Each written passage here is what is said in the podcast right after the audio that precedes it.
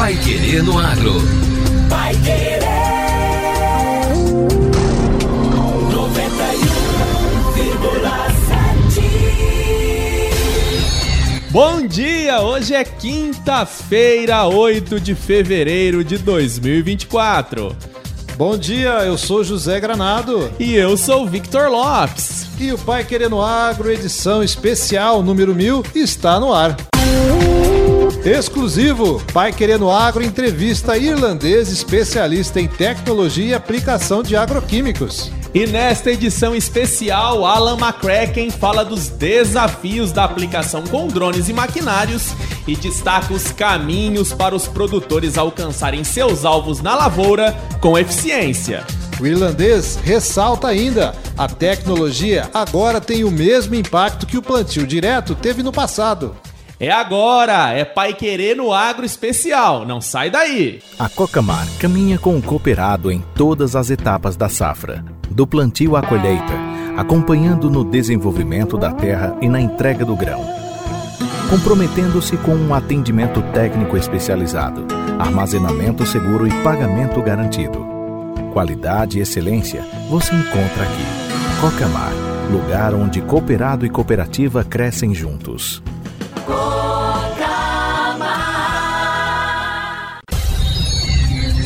Pai Querer no Agro. Pai Querer. O Jornal do Agronegócio. 91,7. A gente começa o Pai Querer no Agro de hoje, Victor, com muita alegria e uma lista de agradecimentos a fazer. Chegar à milésima edição de um programa exclusivamente voltado para o agronegócio é uma jornada que merece ser comemorada. Nossa, Granado, merece mesmo. Nesses últimos cinco anos que completamos agora em 2024, somamos milhares de horas de trabalho distribuídas em pesquisas de pauta, contato com entrevistados, redação, gravação e edição. E não é só isso, Victor. Nossas matérias-primas, o fato e a informação, que ganham roupagem de notícia, fazem parte de um universo em constante expansão. Um universo que se move a partir da terra, da água, do sol, das sementes, de muito trabalho, sonhos, esperança, companheirismo, ciência, pesquisa e tecnologia. E você, ouvinte da 91,7, é a razão de todo o nosso esforço e dedicação. Sem a sua companhia em todas as manhãs, o Pai Querendo Agro jamais existiria. O apoio de nossos patrocinadores, como as cooperativas Integrada e Cocamar, Fiação de Seda, Bratac e tantos outros que já anunciaram conosco, tem sido essencial. E a partir de agora, vamos ouvir alguns depoimentos de pessoas que fazem parte da história do programa. Começamos pelo secretário estadual de Agricultura, Norberto Ortigara. Está de parabéns, está quase que nem eu, né? Completando 46 anos de trabalho na agricultura do estado do Paraná. É, Para nós é primeiro motivo de alegria, parabenizar a Pai Querer pelo seu programa Pai Querer no Agro, né? É, mil edições, não é fácil sustentar, é, porque tem com certeza credibilidade, leva boa informação, uma forma fluente de comunicar, é uma linguagem que o povo acessa facilmente. Então a gente parabeniza esse esforço. A, a comunicação, a visão estratégica, onde que o mundo está mirando, o que está acontecendo, são coisas, são insumos, ferramentas importantes para o nosso agricultor no dia a dia decidir o, o que fazer da, né, no seu pedaço de chão, da sua vida, né?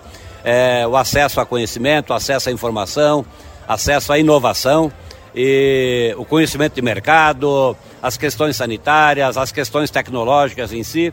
Então a gente parabeniza, de fato, de coração, esse esforço que vocês fazem de fazer essa boa comunicação, de sustentar um programa desse. É, certamente tem empresas que apostam nisso, que ajudam a, a, a, manter no ar um programa, que ninguém faz isso de graça, porque é, é preciso que haja de fato investimento na, na forma de comunicação. E eu, então eu parabenizo a rádio, o seu time, a sua equipe, né, a competência com que é, se comunicam com os nossos agricultores, que são a base da nossa economia. É simples assim. Quem também enviou um depoimento foi Jorge Hashimoto, que é presidente da Integrada Cooperativa Agroindustrial. Vamos ouvi-lo. José Granado e Vitor Lopes, parabéns pela edição mil do programa Pai Querendo Agro. Parabéns pela jornada de informações e compromisso com o desenvolvimento do agronegócio brasileiro. Que venham milhares de novas edições para continuar comunicando as realizações do agro e do cooperativismo. Granado, olha só. Neste quinto ano de programa, quanta coisa mudou no agronegócio. Me lembro lá em 2020 que a gente falava sobre os primeiros testes de 5G no campo, as agtechs ainda engatinhando, começando a se consolidar aqui na nossa região e como o agro 4.0 parecia algo importante, mas também ao mesmo tempo longe de muitas lavouras. É verdade, Victor. A evolução ela foi muito rápida. O Pai Querendo Agro acompanhou uma transformação tecnológica e a gente contou muitas histórias aqui na 91,7 dessa evolução. Hoje estamos falando de drones conectados em real time, inteligência artificial generativa, blockchain para a cadeia do agro e um maquinário que, de forma geral, hoje já está completamente ligado à internet. Sem falar do produtor que hoje faz transações decisivas da sua safra pelo celular. E é justamente nesse contexto, Granado, dessa pujante evolução tecnológica no campo, que hoje nós temos aqui um entrevistado, olha só, internacional. Isso mesmo, ouvintes da 91,7. Hoje nós vamos conversar com Alan McCracken, que é consultor irlandês radicado nos Estados Unidos e é engenheiro agrícola e engenheiro mecânico, um dos grandes especialistas do mundo na tecnologia de aplicação de agroquímicos e apaixonado por aviação agrícola. O Alan, Victor e ouvintes viajou o planeta pesquisando e encontrando a melhor forma dos produtos alcançarem seus alvos com eficiência, protegendo as lavouras e o meio ambiente. E é com Alan que a gente começa a nossa conversa agora. Bom dia, Alan. Bom dia, senhores. Alan, quero que você faça uma avaliação do cenário da agricultura de precisão no Brasil. Em qual momento estamos agora? Técnica de aplicação, técnica de agricultura de precisão, para mim é muito avançada aqui no Brasil, até mais avançada que nos Estados Unidos em muitos sentidos. Tem uma demanda enorme aqui no Brasil para uh, avanços tecnológicos na aplicação, principalmente devido à alta pressão de praga e doença. Como uh, um país tropical, quando tem praga, se multiplica mais rápido. Uh, tem menos intensidade de praga nos Estados Unidos devido aos invernos frios. E o produtor rural, Alan, ele já acordou para investir mais nessa necessidade de agricultura de precisão? O que, que você tem visto? Uh, alguns produtores, sim, produtor grande estão investindo.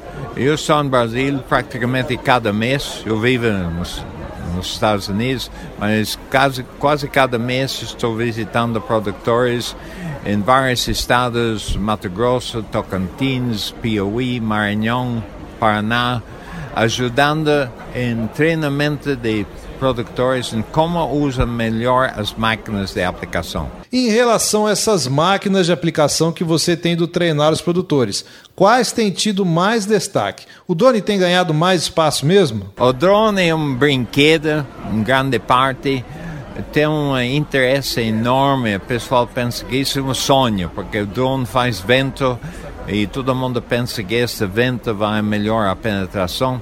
De fato, o vento do drone é a parte mais negativa do drone. Tem excesso de velocidade de ar para baixo e esta até provoca mais deriva.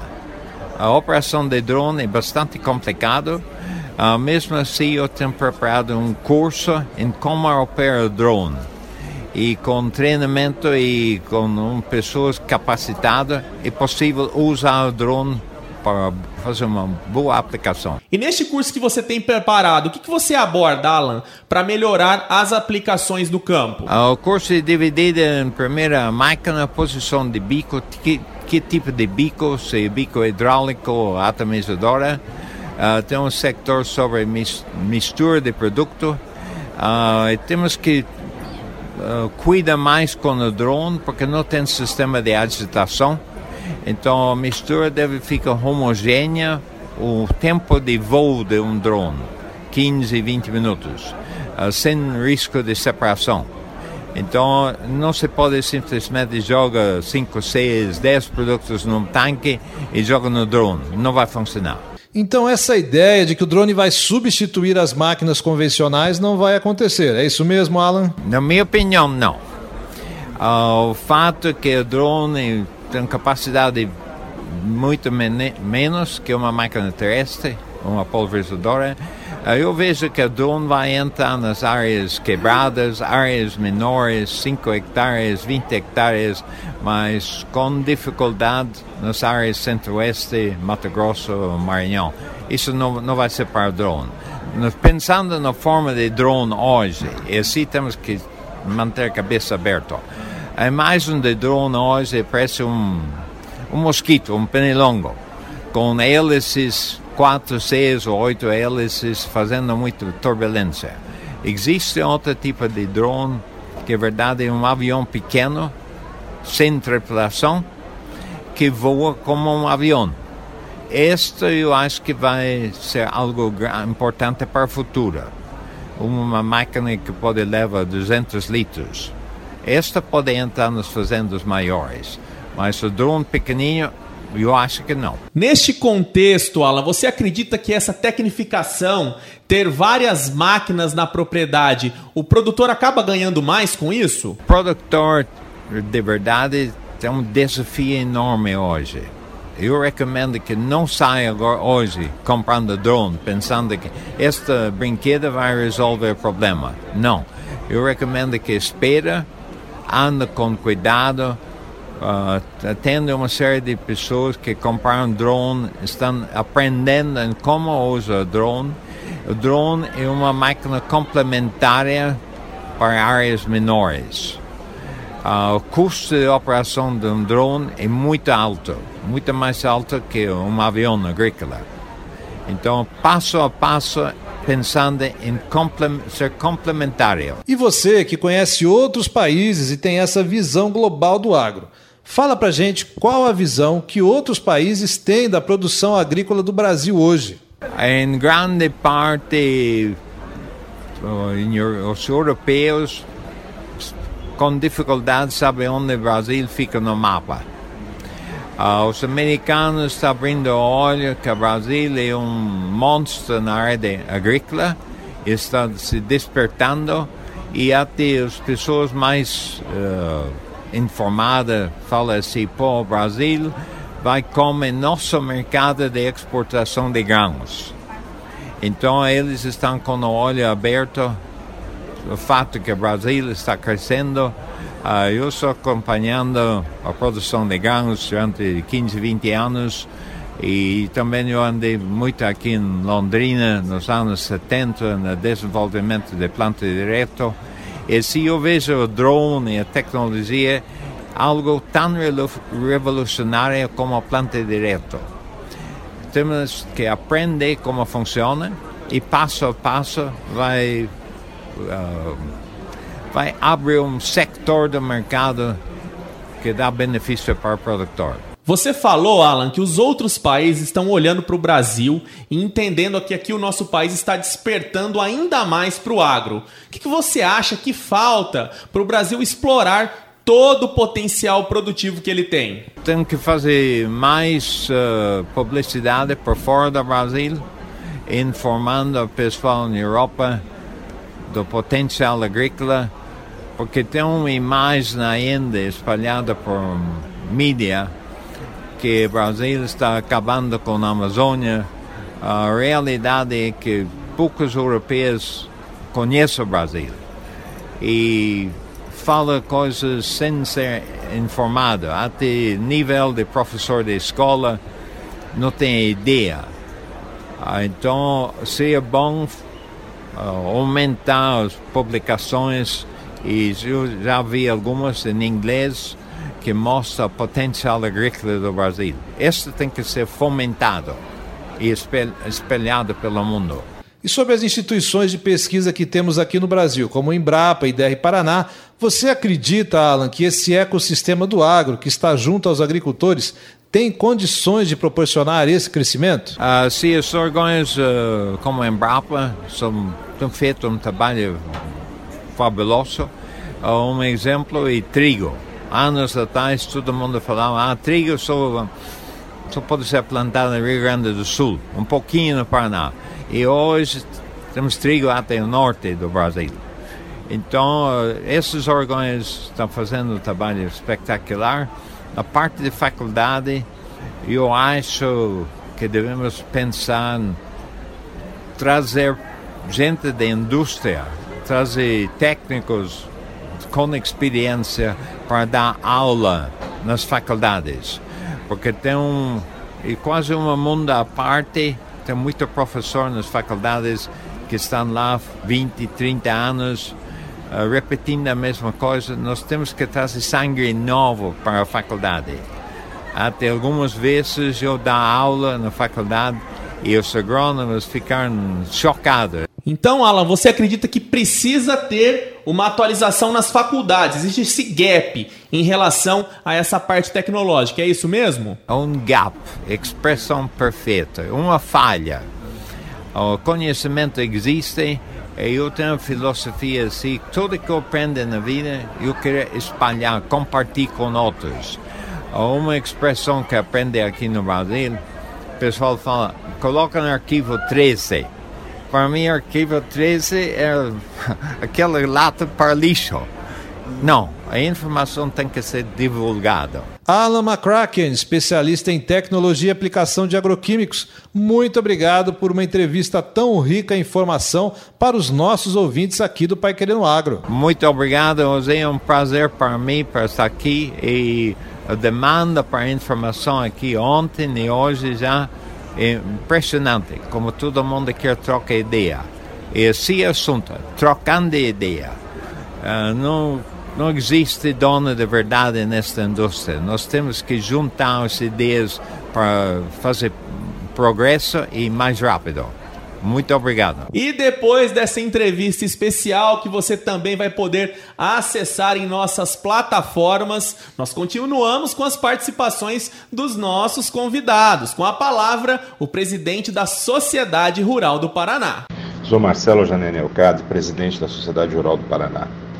Eu gostaria de parabenizar a Rádio Pai Querer 91.7 pela milésima edição do programa Pai Querer no Agro.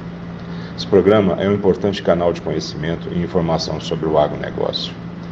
Iniciativas como esta mostram o quão importante é o setor para o mundo, mostrando a realidade da nossa atividade. Estendo os parabéns a toda a equipe da rádio pela qualidade dos programas produzidos. Um grande abraço. Quem fala também da importância do Pai Querendo Agro é Isabela Carneiro, diretora de operações da Bela Agrícola. Para nós da Bela Agrícola, empresa do agro, é fundamental termos veículos de comunicação que dão ao agronegócio a importância que o setor tem na economia nacional e na vida de todos nós. E a gente gostaria de deixar aqui os nossos parabéns à equipe do Pai Querer no Agro. Parabéns, Pai Querer. A pesquisa científica sempre teve destaque no nosso programa e por isso Alexandre Lima Nepomuceno, chefe geral da Embrapa Soja, também enviou um depoimento para nós. Olá pessoal, para nós da Embrapa, realmente uma grande satisfação estar tá aqui parabenizando né, a Pai Querer Agro pelos seus mil programas. Né? É extremamente importante nós termos a mídia ajudando a instituições de pesquisa como a Embrapa a divulgar suas tecnologias e fazer com que o produtor, o nosso produtor né, da região, do Brasil, né, consiga cada vez mais uh, ter uma lucratividade, manter a sustentabilidade da sua produção e programas como o Pai Querer Agro faz tudo isso, né, e muito mais. Continuem aí, esperamos mais mil, dois mil, três mil programas. Forte abraço. E chegando ao final do Pai Querendo Agro, edição número mil, fazemos questão de agradecer à Rádio Pai Querer, ao JB Faria pela confiança, ao André e Adriana por todo apoio e, é claro, ao profissionalismo do nosso colega José Carlos Carraro, que está conosco desde o primeiro programa trabalhando na montagem. E o Pai Querendo Agro especial edição número mil fica por aqui. A gente te espera amanhã, no mesmo horário. Obrigado por sua companhia e até lá. Você ouviu Pai Querer no Agro. Pai Querer. O Jornal do Agronegócio. Contato com o Pai Querer no Agro pelo WhatsApp 999941110 ou por e-mail agro@paiquerer.com.br. 91,7.